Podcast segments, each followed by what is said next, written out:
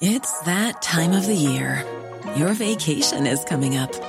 You can already hear the beach waves, feel the warm breeze, relax, and think about work. You really, really want it all to work out while you're away. Monday.com gives you and the team that peace of mind. When all work is on one platform and everyone's in sync, things just flow wherever you are. Tap the banner to go to Monday.com.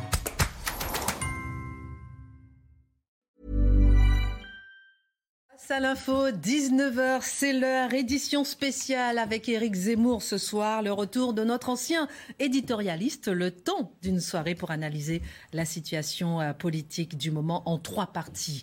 Le sommaire, alors qu'Emmanuel Macron s'adressera à 20h ce soir pour la première fois depuis la crise politique ouverte et la perte de sa majorité absolue aux élections législatives, comment décrypter la situation politique inédite du moment.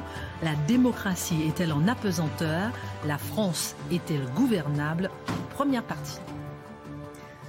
Retour sur la présidentielle, retour sur les législatives. Qu'est devenu le parti politique Reconquête? A-t-il encore une âme, un destin, un objectif? Quelles ont été les forces et faiblesses du parti? Faut-il tout arrêter ou aller vers une reconquête politique, idéologique, culturelle? Éric Zemmour reviendra-t-il, redeviendra-t-il journaliste?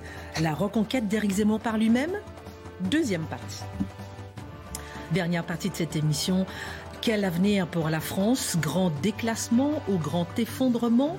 Quels sont les grands enjeux à venir dans un contexte de politique intérieure inédit et de politique extérieure tendue?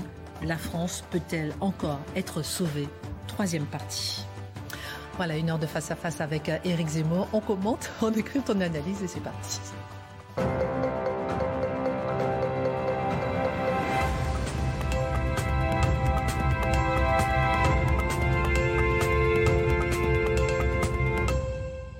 Bonsoir Eric Zemmour. Bonsoir. Merci beaucoup d'avoir accepté cet entretien. J'ai dû insister hein, quand même, je le rappelle que je, le dis euh, ouvertement. Et euh, nous avons commencé la saison ensemble de Face à l'info. Ça paraît loin. Et oui, ça paraît loin. Et je voulais absolument terminer la saison avec vous, parce que moi, demain, c'est ma dernière émission de la saison. Et je voulais la terminer avec vous. Alors, jamais vous n'êtes venu sur ce plateau en campagne ni pendant la, présidentielle, ni pendant les législatives. La dernière fois, vous n'étiez même pas encore candidat officiel. Donc, euh, pour moi, c'est avant tout le retour du mousquetaire. et même si, euh, et même si, et malgré justement notre histoire commune, si vous permettez, je vous poserai des questions claires et nettes. Et je sais que vous allez euh, jouer le jeu. Alors, on ne vous a pas entendu sur depuis les législatives. Le paysage politique est bouleversé. C'est un moment inédit dans l'histoire du pays, crise politique, crise de régime sans doute. Quelle analyse portez-vous sur la situation politique de la France? Écoutez, j'entends beaucoup, beaucoup ça. J'entends crise politique, crise de régime, etc. Je vais essayer de, répondre euh, et d'analyser euh, au, plus près, euh, comme on a toujours fait ensemble. On est d'en face à l'info. D'abord, il faut bien comprendre que ce que nous voyons à l'Assemblée nationale est le produit inévitable de ce qui s'est passé déjà à la présidentielle et que je n'ai pas été le seul d'ailleurs à décrire, vous savez, l'émergence de trois blocs. Un bloc mélanchoniste, euh, que j'appelle moi islamo-gauchiste, on verra pourquoi, un bloc macronien et un bloc national euh, qui est euh, uniquement représenté pour l'instant, en tout cas à l'Assemblée nationale, par le Rassemblement national. Les législatives ont en vérité consacré cette division ternaire, alors que euh, le scrutin majoritaire, on va revenir aussi j'imagine, euh, l'empêchait jusqu'alors. Euh, en vérité, on dit crise de régime. On dit crise de régime, crise politique, parce que le gouvernement et Emmanuel Macron n'a pas de majorité absolue. C'est vrai que c'est inédit depuis l'instauration du quinquennat et le renversement du calendrier. Vous vous souvenez que euh, quand on a fait le quinquennat, euh, Jospin et Chirac se sont entendus pour décaler les législatives pour qu'elles soient après la présidentielle. C'était pas c'était pas comme ça au départ. Et donc dans ce de ce fait, quand les Français élisaient le président de la République, eh ben ils votaient euh, pour la majorité qui lui qui lui qui lui était demandée. Dans la foulée. Dans la foulée. La logique de la Ve République. Là, pour la première fois depuis cette époque-là, c'est-à-dire depuis une vingtaine, quinzaine d'années, euh, les Français n'ont pas donné une majorité absolue. Mais ils ont quand même donné une majorité au groupe qui soutient Emmanuel Macron. Et personne d'autre, aucun autre opposant, n'a la majorité. Ni la NUPS, le groupe autour de LFI, ni le Rassemblement national. Deuxièmement, il faut que tout le monde comprenne bien que cette situation sans majorité absolue est justement ce qu'a prévu le père de la Constitution, Michel Debré. Lui, sous la quatrième République, il avait connu jamais de majorité absolue. Les gouvernements changeaient tout le temps. le, gouvernement était renversé tout le temps parce qu'il n'y avait jamais de bloc majoritaire. Donc, il a donné dans la Constitution les moyens constitutionnels de verrouiller une assemblée rebelle. Donc, il n'y a pas de crise de régime. Au contraire, cette situation a été prévue à l'origine par les constituants et par le père de la Constitution, Michel Debray, avec évidemment le général de Gaulle. Tout ça est conçu. Donc, donc, comprenez bien ce que je dis. La situation est nouvelle, la situation est inédite, mais on revient à l'origine de la Ve République. D'ailleurs, euh, en 88, quand Mitterrand a été élu, Michel Rocard, son Premier ministre, n'avait pas de majorité absolue. Et donc il a gouverné, soit en s'alliant avec les centristes, soit en s'alliant avec les communistes, vous voyez, à l'époque il était au milieu de ça, ou alors avec le 49-3, qui est une des armes qu'a donné la Constitution, mais ce n'est pas la seule, il y en a beaucoup d'autres. Parce que d'après la, depuis la réforme de la Constitution en 2008... L'article 49.3 a été, je dirais, affaibli, mais il existe encore. Et surtout, comprenez bien qu'il y a d'autres articles. Il y a l'article sur le vote bloqué, il y a l'article. Enfin, si vous voulez, le gouvernement peut gouverner. Le pouvoir est resté à l'Élysée et à Matignon. Ce qu'il y a, c'est qu'effectivement, l'Assemblée va être plus rebelle, plus, euh, plus explosive. Euh, vous voyez, les oppositions vont pouvoir s'affirmer avec beaucoup plus de vivacité, beaucoup plus de vigueur. Mais euh, euh, Emmanuel Macron a les moyens de gouverner, mais il prendra plus de temps. Il faudra qu'il aille chercher des majorités relatives. Il faudra, s'il n'a pas de majorité absolue sur un texte, qu'il y ait une majorité pour le renverser. C'est-à-dire que, en gros, pour parler clairement, le RN et LFI se mettent ensemble avec LR pour renverser le gouvernement voyez, pardonnez-moi d'avoir fait euh, euh, comme ça euh, une, description de droit constitutionnel, mais je crois que c'est important. Donc il n'y a pas de crise de régime. La Ve République a été faite pour cette situation. C'est d'ailleurs le grand paradoxe, si vous me permettez, c'est que Jean-Luc Mélenchon, qui avait lancé sa grande campagne sur le thème Élisez-moi Premier ministre, vous avez bien compris pourquoi il faisait ça, pour justement pervertir de l'intérieur déconstruire la Ve République, parce que c'est pas le, Premier ministre est nommé par le président et non pas par le peuple. Euh, voyez, mais, mais et, il se retrouve dans une situation qui est profondément la quintessence même de la Ve République. Donc vive la démocratie en fait. En tout cas, en tout cas, les institutions sont faites pour cette situation. Hmm. Alors lorsque vous dites trois blocs, et le premier parti de France, c'est 25, 26 millions de Français, ces abstentionnistes. Alors là, vous avez tout à fait raison. En fait, mon, raisonnement, et, qui n'est pas seulement le mien, des trois blocs, à peu près à 12-13 millions euh, d'électeurs, oublie, vous avez tout à fait raison, un quatrième bloc qui est le bloc des abstentionnistes. Là, par exemple, pour les législatives, en vérité, on n'a pas davantage voté qu'en 2017 il y a toujours un peu moins de 50% de gens qui sont allés voter. Et pour la plupart, euh, ce sont des gens plutôt âgés, plutôt il y a, moins de jeunes, et ça, on, sait tout ça. Euh, donc effectivement, vous avez raison, il y a aussi un problème majeur de l'abstention.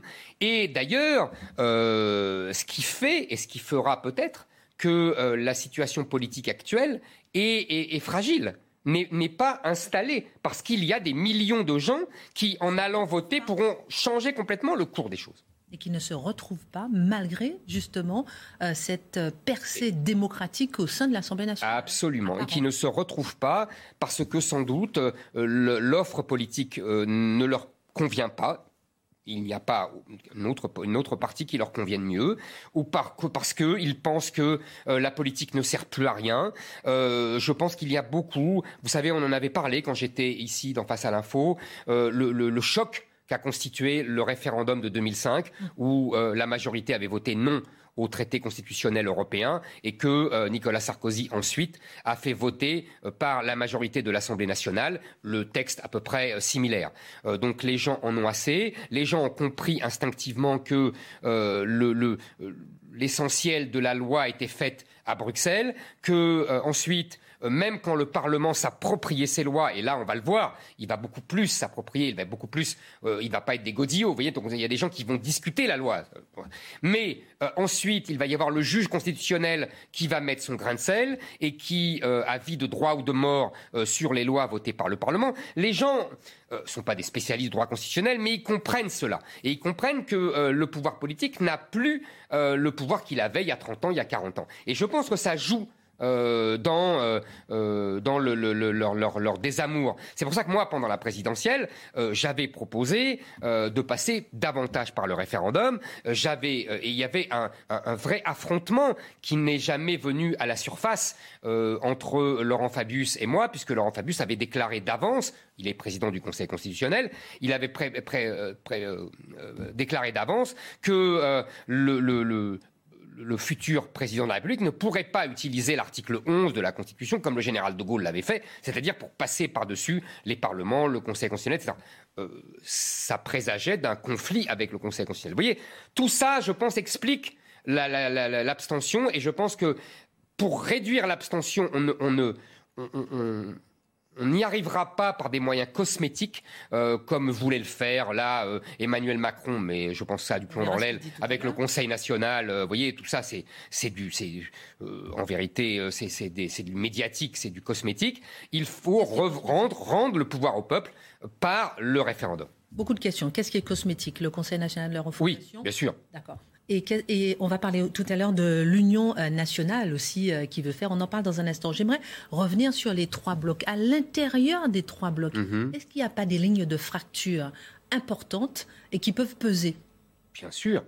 Il y a des lignes de fracture au sein euh, de la Macronie, euh, avec Édouard Philippe, avec d'autres, etc. Il y a des lignes de fracture évidentes entre dans le bloc euh, islamo-gauchiste de Mélenchon avec le Parti social et les, anciens partis, le Parti socialiste, les Verts, le Parti communiste, qui se sont ralliés à Mélenchon parce qu'ils étaient tellement affaiblis qu'ils voulaient sauver leurs leur, députés, leur groupe, leur argent public. Il ne faut pas oublier cet élément. Et il y a évidemment des lignes de fracture au sein du bloc national entre le Rassemblement national, Reconquête, euh, les LR qui ne veulent pas aller chez Macron. C'est tout ça que j'appelle le bloc national. Et vous voyez bien qu'il est profondément divisé, que c'est le seul qui n'a pas réussi à, s'unir, même pour les législatives. Donc oui, vous avez raison, il y a des lignes de fracture au sein de chacun de ces groupes.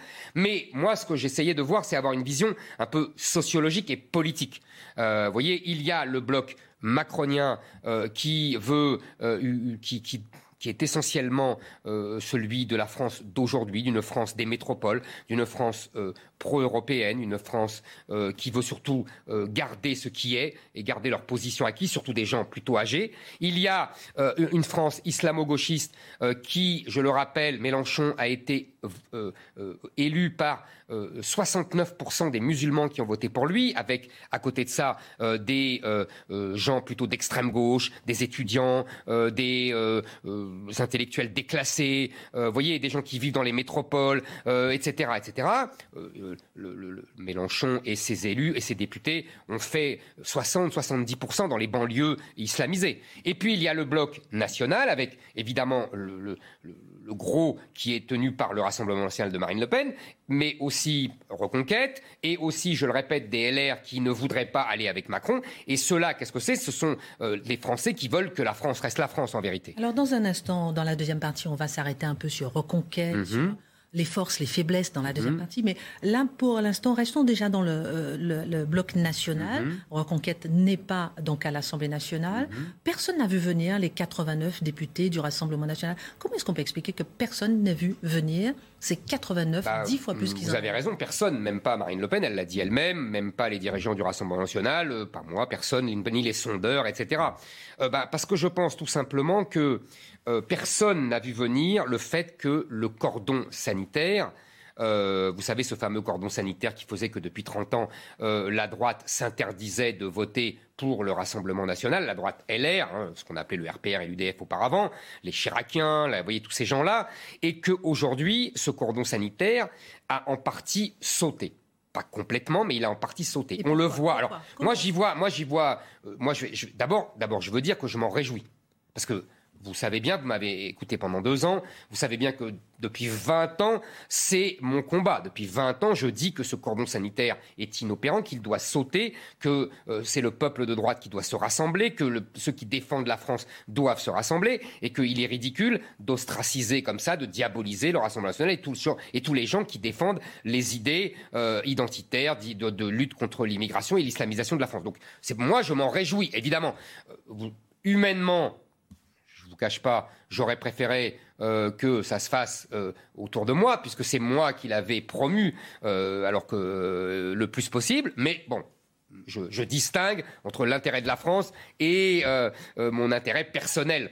Donc euh, voilà, sans aigreur, je vous le dis, j'en suis ravi. En tout cas, je remarque votre humilité, euh, que je souligne. Non, mais c'est mon honnêteté. Et votre honnêteté. Mon honnêteté. je dans la deuxième partie. j'essaye d'être. Vous, me connaissez, j'essaie d'être le plus honnête possible. Mm. Hein, bon, voilà. On ne dit euh, pas ça de vous, mais. Mais je sais, je sais, mais forcément sur vous, mais ils, ont tort, ils ont vous tort. vous appréciez, vous applaudissez effectivement le fait que le Front républicain est sauté, en partie, pas complètement, mais en partie.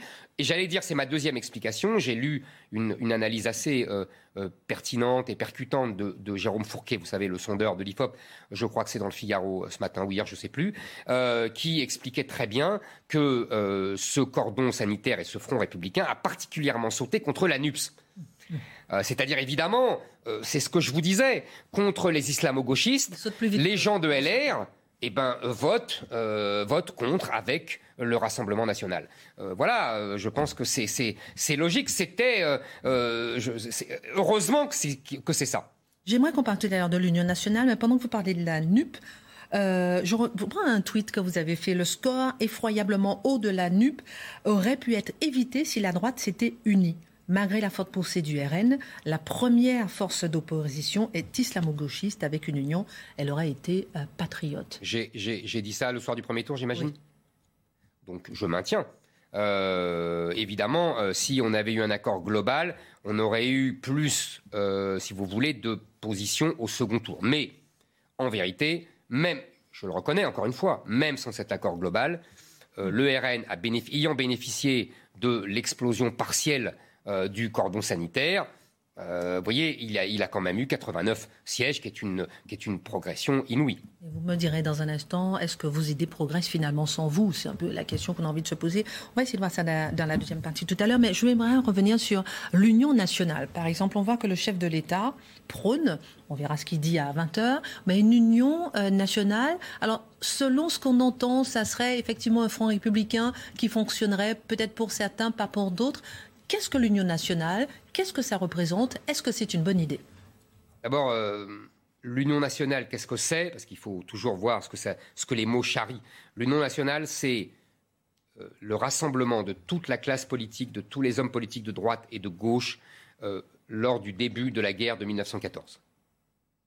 C'est ça l'Union nationale. On a appelé ça l'Union sacrée, l'Union nationale. L'Union nationale, c'est ça. C'est que même les gens d'extrême gauche, pacifistes, sont allés dans un gouvernement qui faisait la guerre face à l'Allemagne. Vous voyez, on en est loin. Euh, c'est pour ça que je me méfie de ce genre de mots. Moi, ce que je pense, c'est que l'Union nationale dont parle Emmanuel Macron, ça sera plutôt du débauchage. C'est-à-dire qu'il va débaucher euh, des euh, élus, soit de LR, soit de l'ANUPS, mais des socialistes, vous voyez. des débauchables. Et, et débauchables, qui voudraient devenir ministres ou qui devraient se rassembler. J'ai vu que, si vous voulez, ça va obliger LR a réglé son problème existentiel. Parce que ben, LR, c'est un centre de formation de ministres d'Emmanuel Macron depuis cinq ans. Il y a ceux qui sont partis il y a cinq ans, il y a ceux qui sont partis comme Damien Abad euh, il y a euh, quelques semaines, euh, mais et il y a ceux qui rêvent d'en partir. J'ai vu que Jean-François Copé frétillait à l'idée euh, de rejoindre la Macronie et de redevenir enfin ministre et de retrouver euh, sa voiture avec ses petits fagnons.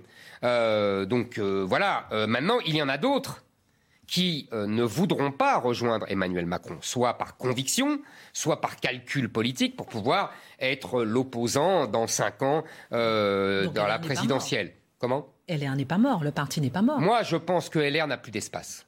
Mais vous avez toujours dit Macron prépare l'affrontement entre le bloc Mélenchon et euh, national. Donc absolument. qui est Moi, si vous voulez, je, je pense que LR est condamné à rejoindre Emmanuel Macron.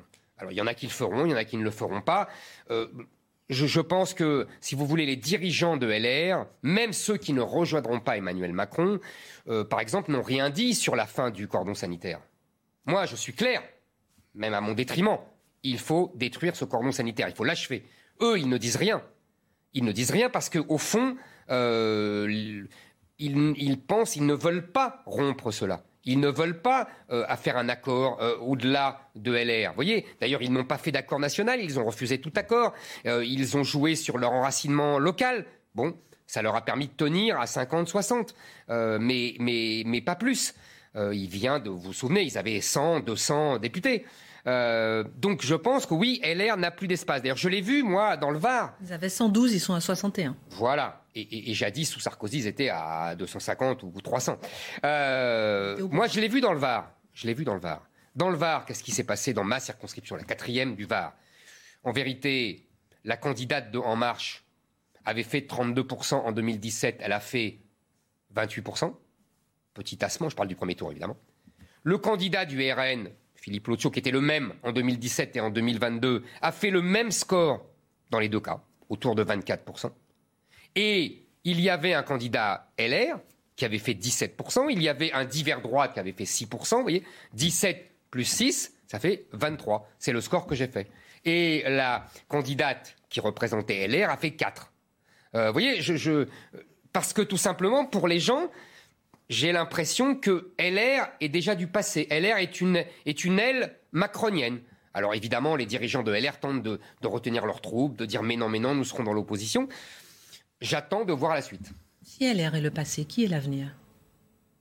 Je pense que l'avenir est cet affrontement que j'ai décrit entre euh, euh, euh, l'islamo-gauchisme de l'autre et le, bloc national. Et dans ce bloc national, je pense que Reconquête doit avoir une place éminente. Alors on va en parler. Voilà, qui ne a pas été reconnue dans cette élection, mais je, je pense que nous devrons être, nous devrons avoir une place éminente. En tout cas, je l'espère, et je ferai tout pour ça. Bon, bon, bon, bon. J'ai plein de questions à vous poser sur ce sujet. Juste avant de passer justement à la deuxième partie, on dit que la France est à droite aujourd'hui. On reste toujours dans l'analyse politique générale. Mhm. Est-ce que selon vous, la France est réellement à droite? On a vu euh, à la présidentielle, aux législatives, euh, alors qu'il y avait plusieurs sondages qui disaient que la France était de droite. Est-elle encore de droite, oui ou non? Moi, je pense qu'effectivement, il y a un gros bloc de droite si on additionne euh, le Rassemblement national, je parle de la présidentielle, euh, Reconquête et la candidate LR, ça fait quand même, plus euh, Nicolas Dupont-Aignan, euh, ça fait quand même un bloc qui est à 35%. Ce n'est pas rien. Mm. même si on retire la candidate Pécresse qui a appelé à voter pour Macron. voilà. Donc ça, ça fait un gros bloc. il n'est pas majoritaire. Hein. Il n'est pas majoritaire. Donc bon. Mm. Deuxièmement, pour les idées, moi j'ai été très frappé d'une chose. Je me suis battu pour imposer euh, des thèmes de droite, des thèmes euh, identitaires, l'identité de la France, la civilisation. On va, j'imagine qu'on va en reparler. Et puis, à partir de février, après le grand basculement causé par l'intervention en Ukraine, on a finalement parlé, et on a vu pour les législatives, on n'a parlé que de pouvoir d'achat, que de social, que de retraite. On l'a vu pendant la campagne des législatives. à part euh, cette histoire du, Stade de France sur laquelle je reviendrai, euh, parce que c'est un événement euh, colossal, on a guère parlé d'immigration de, et d'identité. On a surtout parlé de social, de retraite. Et ça, ce sont des thèmes de gauche. Donc en vérité, la gauche a pris le pouvoir. A imposé, a pris le pouvoir idéologique D'ailleurs, euh, euh, parce que tout le monde n'a parlé que de ça. Le Rassemblement national n'a parlé que de pouvoir d'achat, le, En Marche n'a parlé que de pouvoir d'achat euh, et de retraite, et, la gauche a, imposé ces thèmes. Moi, je pense, et on va en parler, je vous fais le, lien avec la suite, je pense que le thème de l'identité restera majeur, je pense qu'il va devenir de plus en plus majeur, et je continuerai à, me battre pour qu'on en parle. Euh, j'ai réussi euh, en septembre, octobre, novembre de l'année dernière. Euh, j'ai échoué, comme je vous l'ai dit, à partir de février. Mais moi, je continuerai à me battre pour que ce thème soit le cœur du débat politique. Bien, bien, bien, bien. Alors on voit bien effectivement ce que vous avez expliqué. Le Front républicain a sauté, tant mieux. Le RN a gagné, tant mieux. Vous les applaudissez. Enfin, gagner les élections. Non, non, il a, il a, fait un progrès extraordinaire. Extraordinaire. Bah, dix fois, dix fois ce qu'il avait, c'est extraordinaire. Il n'a pas gagné les élections. Et là, non. Et la démocratie fonctionne. Vive la démocratie. Et, vive la Ve République qui peut permettre justement de régler euh, cet euh, éclatement euh, de la représentation. Alors justement, euh, on va pas se mentir, Eric Zemmour, euh, vous étiez ici, donc je disais chroniqueur, éditorialiste, pardon. Vous êtes parti avant la mi-septembre en fanfare, 7, 17, 18% et finalement 7% et tout s'est effondré. Que s'est-il passé? Alors, je ne vais pas être le chroniqueur de mes défaites. Euh, en plus, je suis en train de euh, d'écrire un livre euh, là-dessus. J'essaie de réfléchir au calme. Vous voyez, et vous savez, quand on écrit, on, on comprend mieux ce que ce qu'on pense et ce qu'on et on accouche sa pensée beaucoup mieux par écrit. Donc, je reviendrai. J'espère que vous m'inviterez avec un livre pour pour raconter tout ça, pour mettre au plan tout ça. Donc, Qu'est-ce qui s'est passé? Je l'ai déjà expliqué, j'ai déjà raconté le basculement de l'Ukraine, etc. Bon. Mais je ne vais pas revenir là-dessus. Euh, j'ai sans doute fait beaucoup d'erreurs. Je, ne, je n'en disconviens nullement. Euh, euh, des erreurs soit par, par, par ingénuité, par manque de professionnalisme, par, par, comment dire, par brusquerie, parce que je n'ai pas assez expliqué. Tout ça, je ne le nie pas. Mais, si vous voulez, ce que je comprends, dans tous les gens qui me disent il faut reconnaître vos erreurs. Ce ne sont pas des erreurs qu'ils me demandent euh, de reconnaître. Ils me demandent un mea culpa. C'est-à-dire, ils me demandent de, de, dire voilà, vous avez voulu imposer le thème de l'identité, vous avez voulu imposer le thème du grand remplacement, et vous vous êtes trompé. Ça, je ne le dirai jamais. Parce que je pense que c'est la vérité. Je pense que c'est le thème fondamental pour la France et c'est le danger fondamental pour la France dans les 10, 20 ans qui viennent. Alors, peut-être que je le dis beaucoup, peut-être que je le dis trop, peut-être que je l'ai dit trop rudement, mais je vous le dis, je ne cesserai jamais de le dire car je pense que c'est la vérité. Et, voilà, donc euh, euh, je ne mentirai pas aux Français. Je ne, le je ne reconnaîtrai jamais ce qu'on veut me faire avouer. On veut me faire dire oui, il y avait des éléments plus importants. Non. Qui veut vous faire Tous les médias, les gens de gauche, euh, les, mes opposants politiques. Euh, vous voyez, euh, il y a beaucoup de gens qui ont intérêt à ce que j'avoue et que je reconnaisse que non, le grand remplacement n'était pas le grand danger que menace la France dans les 10-20 ans prochains. Eh bien, ça, je ne le dirai jamais parce que je ne le pense pas parce que je pense que c'est la vérité. Le grand remplacement, si on ne fait rien, et puisque Emmanuel Macron a gagné, quels que soient euh, les résultats des législatives, ça va continuer. On va continuer à avoir 275 000 immigrés légaux par an. On va continuer à avoir euh, des, attaques de plus en plus nombreuses. On va continuer à avoir, et de plus en plus, euh, euh, des gens, des femmes voilées dans la rue, des jeunes femmes, vous avez vu, maintenant c'est de la nouvelle mode, euh, qui viennent avec des jupes longues manifestement islamiques, puisqu'elles sont achetées sur des, vous avez sur des, sur des sites islamiques. Le, le, burkini, vous avez vu que le Conseil d'État s'est opposé au Burkini. Je le félicite parce que c'est bien la première fois qu'il s'oppose à l'islamisation de la France. Donc là encore une fois, vous voyez, je, je, suis heureux de, cette, de, cette, de ce coup d'arrêt, mais ça n'arrêtera rien. Ça va continuer parce que la démographie va s'imposer à nous. Et on, l'a vu tout de suite après l'élection d'Emmanuel Macron. Qu'est-ce qui s'est passé? Il y a eu le Stade de France, vous avez vu toutes ces racailles de banlieue liées avec des migrants qui ont agressé des pauvres supporters anglais, espagnols, qui n'en pouvaient mais, euh, euh, alors que pendant les jours qui suivent, M. Darmanin a menti effrontément, a accusé les supporters anglais. Euh, euh, tout le monde a dit que c'était la faute de la police. Vous avez vu ça? Mais ça, c'est parce qu'on a peur de la Seine-Saint-Denis. On a peur de ces enclaves étrangères euh, qui veulent faire la loi. Et vous avez vu la nomination de Papendai. Qu'est-ce que c'est Papendai? C'est un intellectuel indigéniste au ministère de l'Éducation nationale, à la place de Jean-Michel Blanquer, qui avait quand même des positions républicaines, laïques, traditionnelles. Moi, je l'ai trouvé pas assez ferme, mais en tout cas dans les discours, il tenait ce discours-là. voyez Vous êtes en train de me dire en fait que la politique a peur du réel, que la politique a peur de la réalité, que la vérité ne fonctionne pas avec la politique. J'aimerais qu'on revienne sur euh, euh, votre, euh, votre parcours personnel, sur le mhm. parcours de reconquête. On va marquer une pause parce qu'on a une minute info. Vous savez, depuis que vous êtes parti, on a une petite minute à, 19h30. Et, et, je vous poserai toutes ces questions pour savoir effectivement, est-ce que vous, peut-être, c'est parce que vous dites la vérité, une certaine vérité, que ça ne fonctionne pas? La minute info.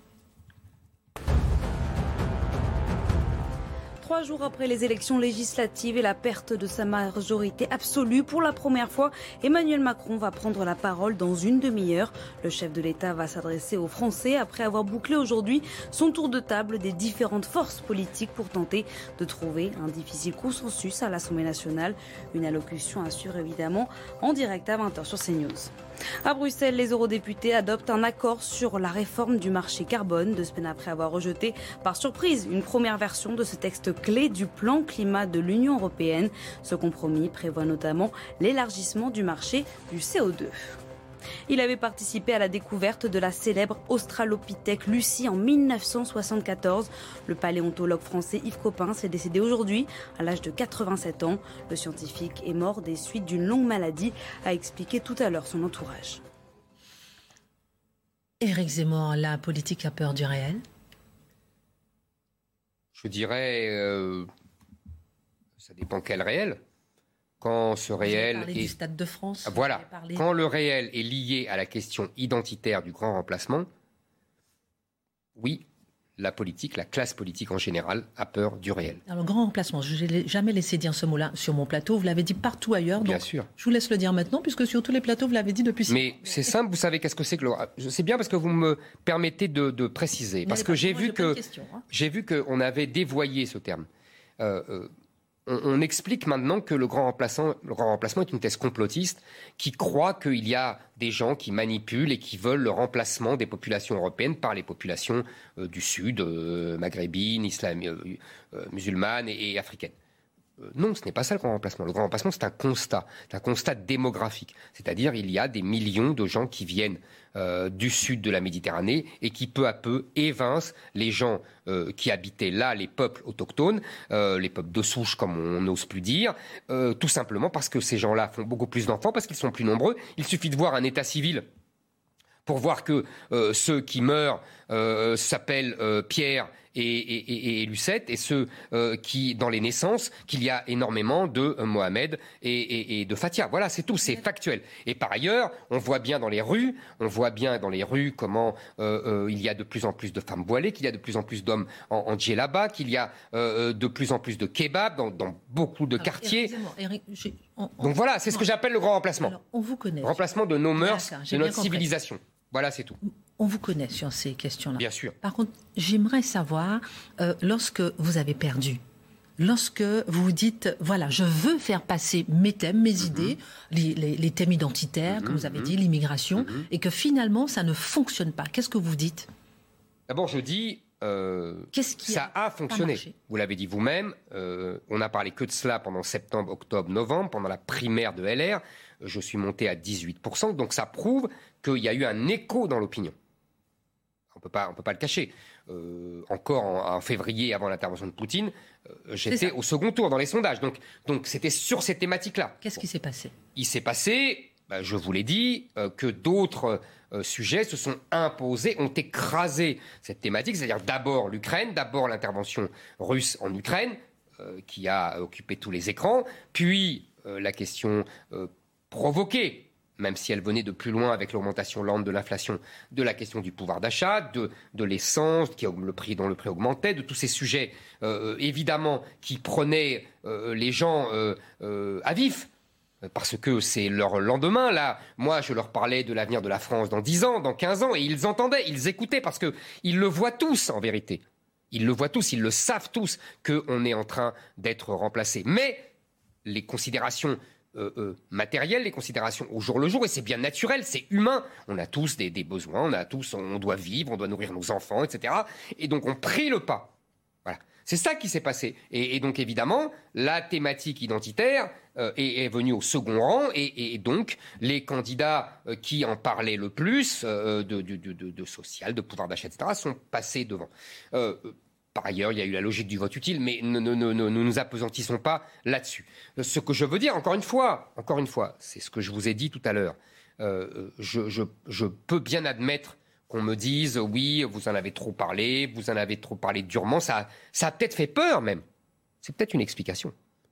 Peut-être que, euh, vous savez, à force de dire aux gens faites attention, voilà ce qui va se passer, on leur fait peur et on provoque un réflexe de euh, vous savez, la, la Dubarry sur la guillotine. Encore une minute, monsieur le bourreau.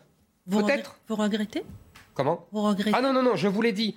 Sincèrement, je... vous savez, euh, on, m'a beaucoup dit, euh, tu aurais dû dire ça, tu aurais dû dire mmh. cela. Moi, je, je, n'avais pas vocation à me lancer dans cette bataille politique. Je, ce n'est pas toute ma vie. moi, j'ai, au contraire, j'étais heureux ici avec vous, avec Marc, avec. J'étais heureux. Vous revenez? Vous savez, chaque chose en son temps. Euh, les, choses, on, on, se rebaigne jamais dans le même fleuve, vous savez. Vous connaissez Héraclite. Et euh, donc, euh, si vous voulez, moi, je ne regrette pas ça. Je vous dis encore une fois, peut-être que ça a fait peur. Peut-être que je l'ai trop hmm. dit, mais ce que je veux dire, c'est que moi, je voulais dire la vérité aux Français. Je voulais leur parler du destin de la France. Je voulais je leur ai parlé aussi d'eux-mêmes. Hein. Je leur ai parlé de pouvoir d'achat, je leur ai parlé d'école, de l'effondrement de l'école, je leur ai parlé d'augmentation de, des salaires. J'ai fait un programme complet. Franchement, euh, euh, les gens qui ont, qui ont, établi mon programme sont des gens mm. magnifiques, admirables, des gens de haute qualité qui ont travaillé énormément. Je ne laisserai pas dire que je n'ai parlé que d'immigration. C'est pas vrai. C'est faux. J'ai parlé de tous les sujets. Mais, mais, je disais, et je continue à le dire, que tous les sujets sont importants, les retraites, le social, le pouvoir d'achat, que ça reste votre l'industrialisation, mais que, mais que, si dans 15 ans, comme je le crains, si nous continuons sur cette pente-là, nous sommes le Liban, euh, euh, si vous voulez, avec des communautés qui s'affrontent et avec un pays qui est à moitié islamisé, si dans 30 ans, euh, il est complètement une république islamique, nos discussions seront dérisoires. C'est tout ce que je dis. Alors, j'ai noté que vous n'avez pas dit non hein, pour revenir sur le plateau de Face à l'info. J'ai dit on ne se baigne pas dans le même fleuve. on va changer le décor. sachez que vous êtes le bienvenu si jamais vous. En tout cas, Reconquête pour vous a un avenir. Et quel avenir pour Reconquête Moi, je pense que Reconquête a le plus bel le plus beau des avenirs. Euh, le plus bel avenir. Oui. Je pense que si vous voulez, euh, voilà, je vais vous faire d'ailleurs, euh, si vous le voulez bien, trois annonces claires. Ah. La première, oui, je continue, je suis le président de Reconquête et je continuerai. Parce que tout simplement, et vous m'avez connu pendant ces deux dernières années, avant l'année de la campagne, euh, j'ai toujours fait de la politique en vérité. Quand j'étais journaliste et quand j'étais écrivain, on me disait ah, il fait trop de politique. Et, maintenant, quand je suis devenu un politique plus classique, on me dit ah oui, mais il est resté journaliste parce qu'il fait de l'analyse. Vous voyez, là, je suis sûr qu'on va dire notre, premier, notre première 20 minutes, là, notre première demi-heure. C'est moi qui vous Voilà, on va dire ah mais il est resté dans l'analyse, il est redevenu à journaliste. Tous les politiques sur les plateaux, on leur demande des analyses. Hein. C'est ce que j'allais vous dire.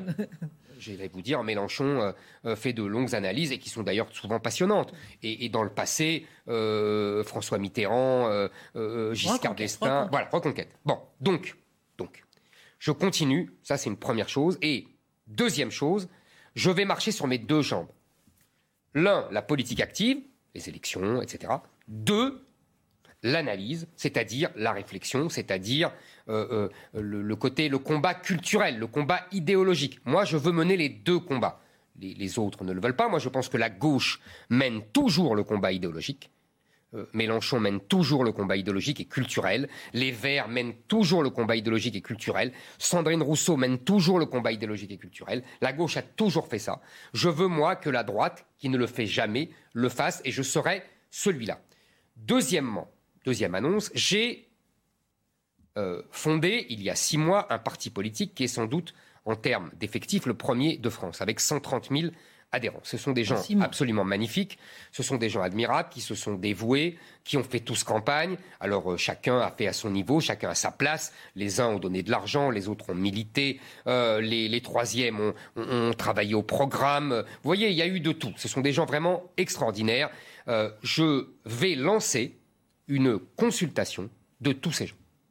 Je vais leur demander, comme vous m'avez demandé ce soir, Qu'est-ce, que, qu'est-ce qui a marché? Qu'est-ce qui n'a pas marché d'après vous? Quelles sont les erreurs qu'on a faites? Quelles sont les choses formidables qu'on a faites? Qu'est-ce qu'on, voyez, euh, euh, qu'est-ce que vous en pensez? Comment doit vivre désormais le parti? Parce que vous savez, en six mois, euh, forcément, on n'a pas tout bien fait. C'est pas possible. C'est déjà miraculeux ce qu'on a fait de faire un grand mouvement de 130 000 adhérents en six mois. C'est jamais vu. Deuxième chose. Et troisième chose, je vous ai dit que je voulais rester euh, aussi euh, dans le combat culturel, dans l'analyse, dans la transmission. Je veux que Reconquête soit le parti de la transmission. Vous savez, j'ai été euh, vraiment touché par le fait que d'avoir rassemblé 20 000 jeunes à GZ, Génération Z, derrière le jeune Stanislas Rigaud. 20 000 jeunes. Et quand j'ai fait mon dernier meeting au Palais des Sports, devant toute cette jeunesse, à un moment, je leur dis, mais Vraiment, je ne sais même pas, je leur décrivais le degré d'endoctrinement, de propagande de, tout le système qui commence à l'école, qui continue avec les médias, etc., euh, etc. Je leur dis, mais vraiment, vous avez du mérite. Je ne sais pas grâce, grâce, euh, comment vous avez arrivé, comment vous êtes arrivé là avec moi. Et, et là, il y a eu un cri dans la foule qui m'a vraiment ému, et ils m'ont dit, grâce à vous. Donc j'ai compris que bon, j'avais pas tout perdu et que j'avais mené un combat culturel qui avait porté ses fruits dans une partie de la jeunesse. Donc, euh, donc je vais, je vais continuer ça, accentuer ça. Et nous allons commencer dès septembre, le 10 septembre, dans le Var, euh, puisque euh, c'est mon département d'élection, euh, dans tous les sens du terme. Euh, dans le Var, nous allons faire la première université d'été de Reconquête, avec une partie formation, une partie, vous voyez, je crois qu'il y a une attente. Si vous voulez, je pense, et c'est vraiment le fruit d'une réflexion approfondie, je pense que l'éducation nationale ne donne plus sa pitance intellectuelle et culturelle à euh, des jeunes qui en ont besoin et qui sont en manque. Elle ne leur donne pas la pitance sur un double plan. Le premier plan, elle ne leur donne pas assez. Il n'y a qu'à comparer, si vous voulez, euh, les livres d'histoire ou les livres de français des années 60-70 avec les livres d'aujourd'hui, avec les cours d'aujourd'hui. Il y a, c'est comme si c'était élagué. Vous voyez, il y, a trois fois moins, il y a, il y a trois fois moins, il y a quatre fois moins. Bon. Donc en, en quantité, il n'y en a pas assez et en qualité, c'est-à-dire que c'est de la propagande. C'est de la propagande euh, par les lobbies. J'ai déjà dénoncé tous ces gens, les lobbies LGBT, les lobbies antiracistes, les lobbies euh, euh, immigrationnistes, etc. Donc, je veux que Reconquête soit le parti qui forme et qui donne cette pitance intellectuelle, culturelle, idéologique à ces jeunes qui sont en attente. Où en est-on de l'union des droites? Ah, bah, je vous ai répondu en partie, c'est-à-dire que euh, l'union des droites n'a pas fonctionné au niveau des appareils. ça reste un objectif. Bien sûr. Moi, vous savez, euh, l'union des droites, c'était, c'était, c'était pas, c'était un moyen plus qu'un objectif, un moyen pour gagner l'élection, parce que je pensais que c'était le seul moyen de battre Emmanuel Macron. Euh, d'ailleurs, vous avez vu qu'il a été, il a, il a vaincu Emmanuel Macron, il a gagné la présidentielle. Mais donc cette union de droite n'a pas fonctionné parce que le RN n'en a pas voulu, parce que le LR n'en a pas voulu. Et puis voilà, euh, je ne vais pas euh, pleurer sur le lait renversé. Euh, ce que je dis, c'est que en plus, on en a, on en a parlé tout à l'heure, une partie de l'électorat LR, en tout cas quand il y avait un adversaire Nupes, l'a fait naturellement. L'union le, le, de droite, ça a profité au RN. Donc moi, je pense qu'il faut toujours y penser, toujours le, le, le, que c'est la... objectif. Voilà, exactement. Euh, je vais vous montrer quelques images euh, et vous me direz ce que vous en avez pensé. Euh, juste, je vous pose une question juste après. Regardez. 15 secondes. Monsieur Éric Zemmour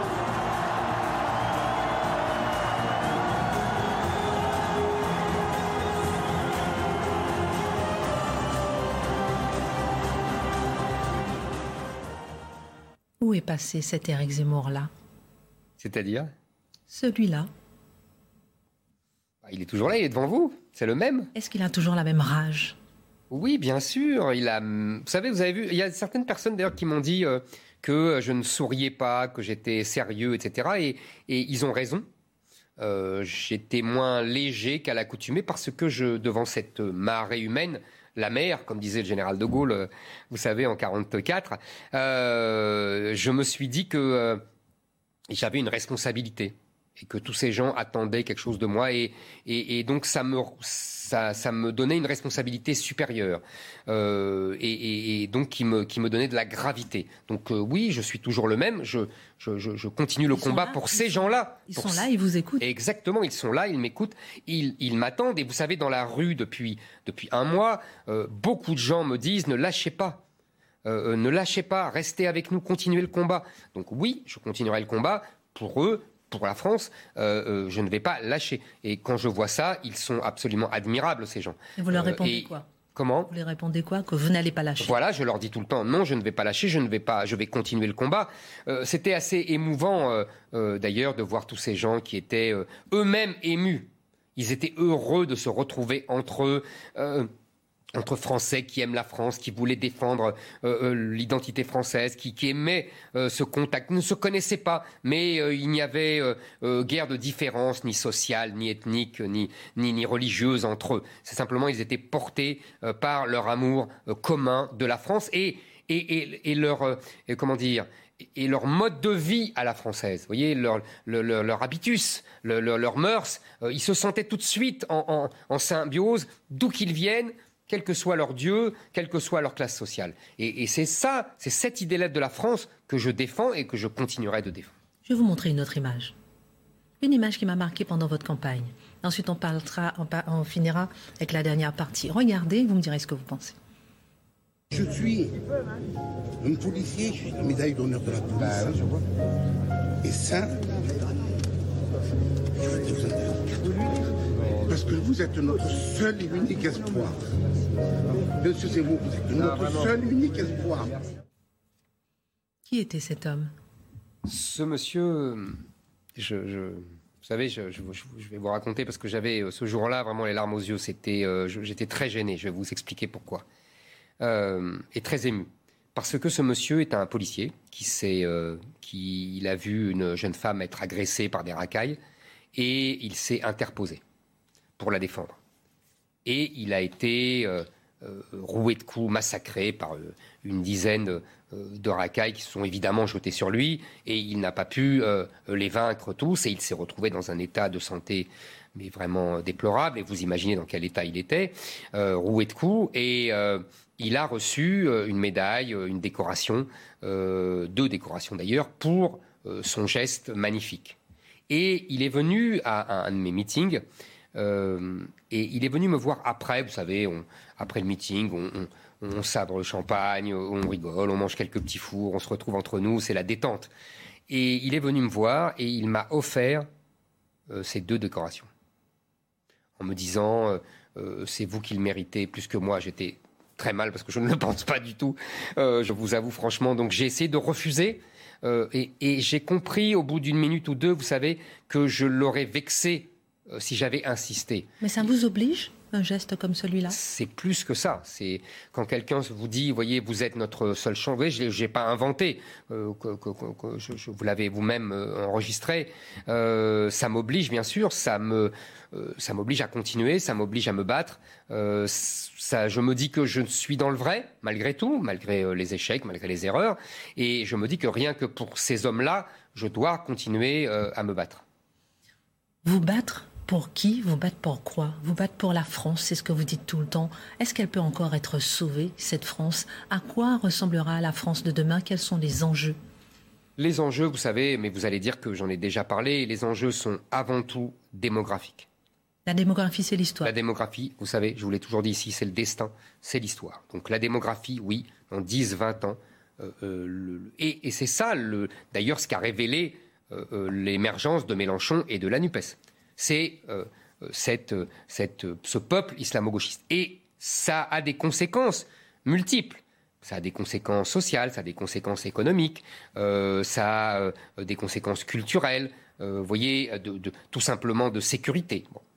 Et puis, la France demain, c'est aussi un pays appauvri. Et c'est un pays, alors là, on parle d'économie, c'est un pays en danger parce que là, le retour de l'inflation, vous avez bien compris, le retour de l'inflation va provoquer, a déjà provoqué non seulement une augmentation des prix, ce que tous les gens voient, et ce qui cause des problèmes, le fameux pouvoir d'achat, mais aussi une augmentation des taux d'intérêt, ça les gens le savent moins, par la Banque Centrale Européenne. Qu'est-ce que c'est les taux d'intérêt? C'est l'argent, c'est le coût, le prix de l'argent, le prix auquel on, qu'on paye pour payer, pour rembourser notre dette. Donc ça va devenir de plus en plus cher pour les Français, pour les Italiens. Or, nous avons une dette colossale qui représente 120% du PIB. Et Emmanuel Macron n'a absolument pas réduit la dette. Au contraire. Et troisièmement, nous avons un déficit commercial qui est énorme, de plus de 100 milliards par an. Depuis 15 ans, nous n'avons jamais fait, nous n'avons jamais eu des rapports commerciaux en excédent, une balance commerciale en excédent. Ça fait 15 ans. Nous sommes le seul pays d'Europe à avoir euh, une balance commerciale négative et aussi négative. Donc ça prouve que nous ne sommes pas compétitifs. Donc nous devons travailler mieux, travailler plus, être plus compétitifs, réindustrialiser, ramener notre industrie, une partie de notre industrie sur notre sol. Vous voyez, euh, euh, sinon on va vers l'appauvrissement. Troisièmement, pardon, il y a l'école. si vous voulez, j'ai dit ici, j'ai dit pendant la campagne présidentielle, le grand drame français, c'est l'effondrement du niveau scolaire. Et l'effondrement du niveau scolaire, euh, ça a deux conséquences. La première, c'est que les gens, euh, euh, il y a beaucoup de gens qui ne savent pas bien lire, il y a beaucoup de gens qui n'appréhendent moins les, grands concepts, qui, ne, qui, vous voyez, c'est terrible. Et deuxièmement, ça rend nos salariés moins dynamiques, moins compétents. c'est une, une faiblesse pour l'industrie française. Euh, et pour l'économie française en général. Et en plus, dernière chose, mais qui est liée à l'école, euh, nous avons la montée en puissance de ce qu'on appelle, mais c'est pas à vous que je vais l'apprendre, vous avez Mathieu Boccoté euh, tous les soirs ici, qui est le grand spécialiste de cette idéologie woke, donc de, cette idéologie de déconstruction de la France, de, ce qu'il appelle le régime diversitaire. Faut-il avoir peur? Mais bien sûr, il, ça, ça, ça, détruit la culture française, ça détruit le comment vous dire, l'image que les petits Français ont de la France. Comment résister? Mais euh, comment résister? D'abord euh, en, se, en, se battant sur, euh, sur CNews, à la télévision, comme parents, avec nos enfants, pour contester, pour contenir ce discours qui va être d'autant plus répandu à l'école que nous avons un ministre euh, Papendai, qui a été nommé par Emmanuel Macron et qui est un intellectuel woke, est un intellectuel indigéniste qui nous explique euh, que euh, le problème français est, un problème racial, que, nous sommes le produit de, de l'esclavage, de la colonisation, alors que qui confond manifestement l'histoire de l'esclavage aux États-Unis, qu'il a bien étudié, avec l'histoire française. Euh, vous voyez, ce n'est pas la même chose. Mais ils veulent plaquer tous ces intellectuels euh, woke et indigénistes, ils veulent plaquer l'histoire des États-Unis sur l'histoire de France. Et ils veulent absolument euh, juger l'histoire de France à l'aune des notions progressistes d'aujourd'hui. Il faut lutter contre cela. Moi, je le ferai. Je le ferai quand vous m'inviterez, je le ferai quand on m'invitera à la télévision, je le ferai à Reconquête, je le ferai dans le cadre euh, de euh, la formation euh, dont je vous ai parlé, je le ferai dans les conférences que je ferai dans le cadre de Reconquête, puisque je vais faire des conférences en France, voyez, pour Reconquête. Voyez, donc je, vous répète, il faut mener le combat politique et le combat culturel, le combat électoral et le combat métapolitique. Les deux doivent aller de pair. C'est très important. Et je pense que c'est la caractéristique de Reconquête. C'est euh, l'ADN de Reconquête. Euh, voilà, euh, si vous voulez, Reconquête a une vraie, a une vraie autonomie, une autonomie de pensée, une vraie, une vraie utilité de se retrouver avec cette thématique identitaire dont je vous ai parlé, la thématique économique sur euh, une thématique qui est plus proche des entrepreneurs, des, petits commerçants, de ceux qui veulent travailler contre l'assistanat, du travail contre l'assistanat, et une thématique culturelle euh, de, euh, de combat contre les woke, contre les indigénistes qui veulent effacer vous savez, la fameuse cancel culture, qui veulent effacer l'histoire de France, la culture française sur son propre sol. Vous pensez que Reconquête a plus, ensuite on va revenir encore sur les enjeux de la France, mais mhm. Reconquête a plus de force, plus de pouvoir, plus de possibilités que des partis qui n'ont pas euh, de députés, comme le parti euh, animaliste, ou bien NPA, ou bien le Front National qui est resté 14 ans sans député. En tout cas, en tout cas, en tout cas, ces gens-là euh, euh, prouve qu'on peut vivre et on peut influencer euh, sur la vie politique sans député, sans être représenté à l'Assemblée, puisque ça va être notre problème évidemment. il faudra que nous trouvions des solutions. Et ces partis-là ont, inventé, ils ont, ils ont quand même une influence sur la vie intellectuelle, médiatique et donc politique. Donc, nous allons effectivement faire cela. Je vous l'ai dit par les, par les moyens dont je vous ai parlé. Alors, on sort de six mois de présidence française de l'Union européenne. La France a-t-elle euh, tenu son rang? Hmm. euh, Emmanuel Macron a été un président du Conseil européen. Vous savez, les présidents du Conseil européen aujourd'hui, depuis les grandes réformes de 2008, n'ont plus euh, le pouvoir qu'ils avaient avant. C'est la Commission de Bruxelles qui prépare tout. Mais vous posez une vraie question, en vérité, sur Emmanuel Macron et sur sa politique. Emmanuel Macron change d'avis sur tous les sujets, sauf sur un, qui est l'Europe. Il est un fédéraliste européen, il rêve, sans le dire, des États-Unis d'Europe, il pense que la France doit se fondre dans les États-Unis d'Europe et il, défend dès qu'il peut ses avancées fédéralistes. Son grand concept, qui est l'autonomie stratégique européenne. C'est-à-dire qu'il rêve d'une défense européenne, il rêve d'une armée européenne, il rêve d'une industrie de défense européenne.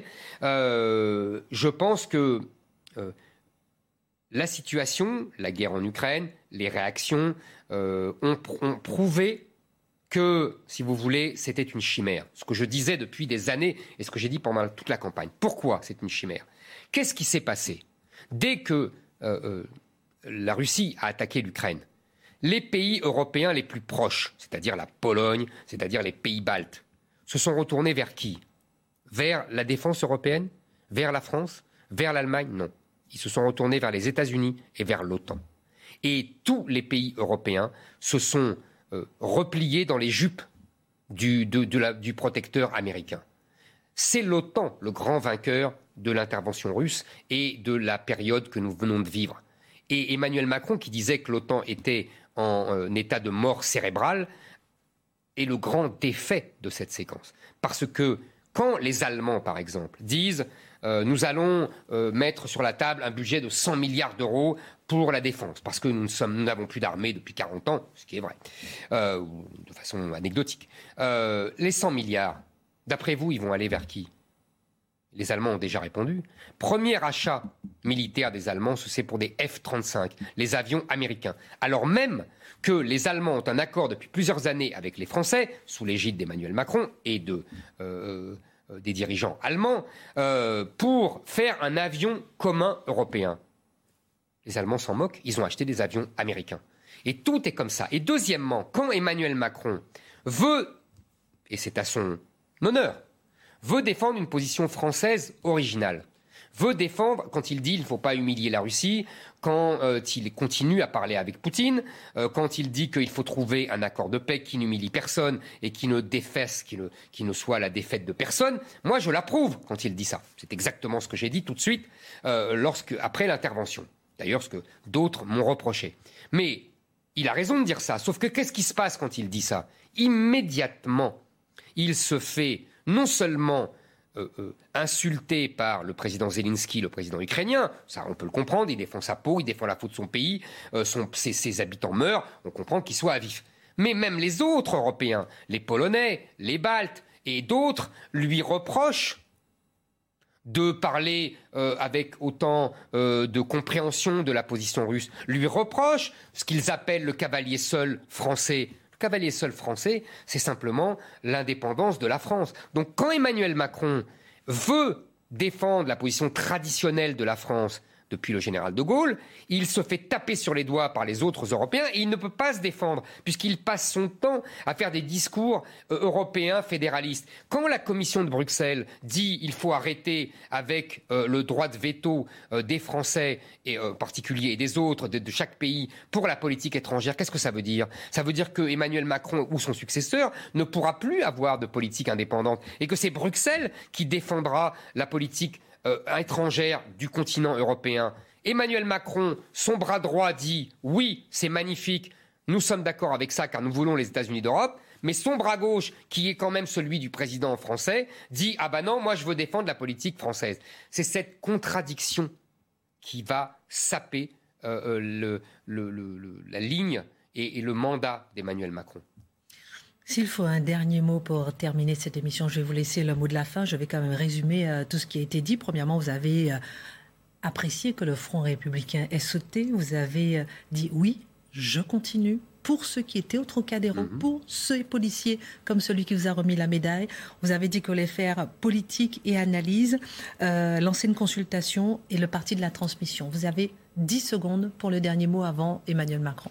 Et je voulais d'abord... Euh, remercier tous ceux qui me regardent, tous ceux qui m'ont suivi et dans Face à l'info et, et, tous ceux qui ont voté pour moi. Je pense que plus tard, plus tard, on dira aujourd'hui bien sûr, euh, euh, ils sont tristes comme moi, ils me le disent d'ailleurs, mais plus tard on dira, vous avez raison, l'histoire vous donnera raison. Donc on peut avoir raison sans gagner. Merci beaucoup Éric Zemmour pour votre présence exceptionnelle à face à l'info. Euh, tout de suite, on part à l'Élysée avec l'allocution exceptionnelle d'Emmanuel Macron.